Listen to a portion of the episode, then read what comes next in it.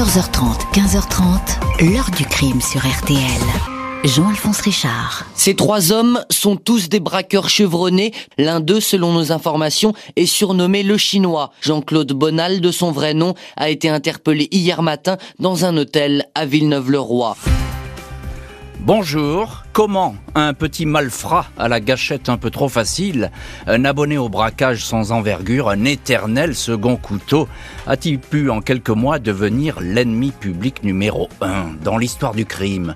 Jean-Claude Bonal, alias le chinois, reste aujourd'hui un paradoxe, une anomalie. À l'âge où les braqueurs raccrochent la quarantaine, lui a continué à suivre une route sans retour. Sa silhouette va ainsi apparaître dans des coups de plus en plus sinistres, mal ficelés, où le sang coule gratuitement. Un massacre perpétré dans un café de la banlieue parisienne, quatre innocents tués, dont trois femmes, ou encore la mort de deux policiers qui intervenaient sur un cambriolage. Qui est donc ce braqueur qui, en ce début des années 2000, intéresse tant les autorités et focalise l'attention et les médias? Qui est cet homme dont le nom va être cité sur les bancs de l'Assemblée nationale, comme le fut en son temps un certain Jacques Messrine C'est cette trajectoire unique que je vous raconte aujourd'hui avec nos invités, dont l'ancien patron de l'anti-gang, Yves Jobic, l'homme qui l'a fait tomber. 14h30, 15h30. L'heure du crime sur RTL. Dans l'heure du crime aujourd'hui, la trajectoire d'un braqueur nommé Jean-Claude Bonal, un tout petit nom des attaques à main armée jusqu'à ce jour de l'automne 1998 en plein cœur de Paris, où il va acquérir à 45 ans une notoriété inattendue. Ce mardi 24 novembre 1998, aux alentours de 14 heures, deux hommes, l'un portant une doudoune jaune fluo, l'autre une tenue plus sombre, poussent la porte du grand magasin du printemps Haussmann, quartier de l'Opéra, à Paris. Ils se dirigent aussitôt vers le bureau de change, enfilent en marchant des cagoules et sortent des pistolets. La seule employée du bureau perçoit tout de suite le danger. Elle ouvre sa caisse, l'équivalent de 45 000 euros en devises étrangères, que l'homme en jaune glisse dans un sac. Un vigile du magasin tente de s'interposer, ceinture un des voleurs, mais il est frappé à coups de crosse au visage. Le duo sort tranquillement, retire les cagoules pour se mêler à la foule. Un client au physique athlétique Émile Ferrari, ancien garde du corps, a assisté à ce curieux manège. Il décide de les suivre sur le boulevard, bondit sur un des braqueurs, essaie de le plaquer au sol, mais deux coups de feu claquent, une balle de 11,43 traverse la joue d'Émile Ferrari pour ressortir au-dessus de son arcade sourcilière gauche. Il perd un œil, mais échappe miraculeusement à la mort. À l'hôpital, la victime décrit un homme de type maghrébin et puis un autre de type asiatique. C'est l'asiatique, affirme-t-il, qui lui a tiré dessus. Une semaine plus tard, un indique de la police balance deux surnoms. Un type qu'on appelle le chinois et un dénommé Momo qui réside dans un hôtel de la rue de Flandre. L'APJ établit rapidement les vraies identités des braqueurs, deux seconds coûteux qui, malgré leur âge, sont toujours actifs. Momo, c'est Mohamed Benamara, 49 ans, plusieurs fois condamné, 41 ans de prison à son actif.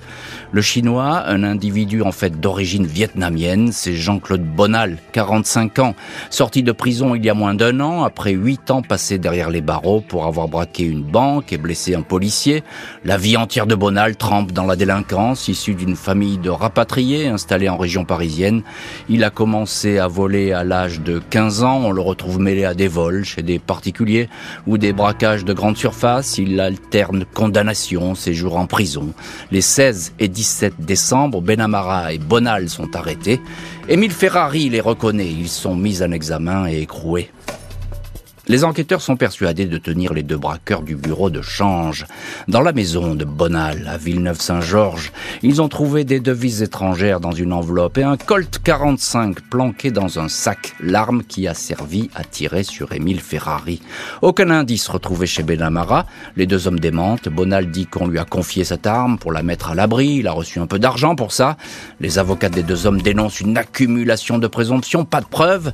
4 décembre 2000, Benamara est remis en liberté. 26 décembre 2000, Bonal quitte à son tour la prison de Fleury-Mérogis après avoir versé une caution. Ils seront jugés ultérieurement pour le braquage. Les policiers ne décolèrent pas contre les juges de la chambre de l'instruction. Ils estiment que ces deux-là, ces deux braqueurs, peuvent récidiver. Ils auraient donc dû rester en prison. Bonal est en liberté provisoire après le coup du printemps. Son nom va refaire surface euh, un peu plus loin pour de petits braquages, mais aussi pour deux carnages. Samedi 6 octobre 2001, peu avant minuit, le commissariat d'Atis-Mons s'est alerté de la découverte d'un carnage au bar Le Fontenoy, en bordure de la Nationale 7. C'est une petite fille de 9 ans, la fille des patrons, qui a donné l'alerte. Les messieurs sont partis. Je suis descendu dans la cave. Mon papa était assis dans la chambre froide. Maman était avec les autres dames. Ils étaient tous morts, dit la rescapée. Les policiers descendent au sous-sol, le spectacle est insoutenable. Trois corps de femmes enchevêtrés les uns sur les autres, les poignets ligotés dans le dos avec du fil électrique. Il y a là Maria Luisa Alves, mère de la petite fille et femme du patron, Albertina, la femme de ménage, et Virginie, la serveuse. Tous ont reçu une balle dans la tête. Gildo Alves a été tué à quelques mètres, une balle dans la tête et une dans le bas-ventre. Un quadruple crime violent gratuit, commis pour rafler une recette minable, un peu plus de 1000 euros. La petite fille a vu deux hommes, l'un avec une cicatrice, l'autre de petite taille. Il y en avait un troisième qui était cagoulé. L'enquête est compliquée. Selon un indique, le coup serait l'œuvre du chinois. La PJ de Versailles s'adresse alors à Yves Jobic, le patron de l'anti-gang, service qui n'a jamais perdu de vue l'intéressé depuis sa sortie prématurée de prison. Pour l'anti-gang, si Bonal est dans le coup, les deux autres individus sont Titi Ibrahim, le balafré, et Hakim Bouassoun. 16 octobre, alors que la PJ s'apprête à lancer un coup de filet, un nouveau bain de sang est signalé au Plessis-Trévise, dans le Val-de-Marne. Des policiers du commissariat de Chenevière-sur-Marne ont été appelés vers 7h30 du matin pour un cambriolage dans une villa cossue appartenant à un médecin et une bijoutière. Une nièce cachée dans la maison a téléphoné au 17. Le couple et leurs deux enfants seraient pris en otage par cinq hommes armés. Les policiers encerclent la villa, mais ils sont repérés. Les malfrats sortent précipitamment, l'un d'eux se met à tirer, deux policiers tués, le brigadier Patrick Leroux, 34 ans, touché au cou, et le gardien Yves Meunier, 27 ans, abattu de trois balles.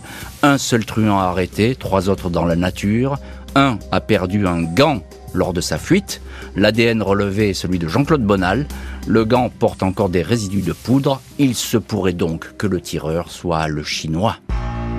19 octobre 2001, après trois jours de planque, il est décidé d'interpeller six hommes, tous soupçonnés d'être impliqués dans le carnage du bar Le Fontenoy et la fusillade du Plessis-Trévise. Six morts au total. Au petit matin, le commissaire Jobic participe en personne à l'arrestation de celui qui est présenté comme l'ennemi public numéro un, Jean-Claude Bonal. Celui-ci est surpris dans une chambre de l'étape-hôtel de Villeneuve-sur-Roi endormi avec une jeune femme. Selon une maîtresse du chinois, ce dernier disposait de trois armes, dont une marquée du chiffre 380, correspondant au pistolet automatique utilisé pour le massacre du bar. La maîtresse décrit encore un pistolet Beretta, identique à celui utilisé contre les policiers. Tous les malfrats sont mis en examen, incarcérés. Le nom de Bonal est aussitôt dans tous les journaux. À son avocate, Bonal va dire qu'on l'a volontairement transformé en ennemi public numéro un pour lui faire payer tous les crimes. Les procès vont s'enchaîner.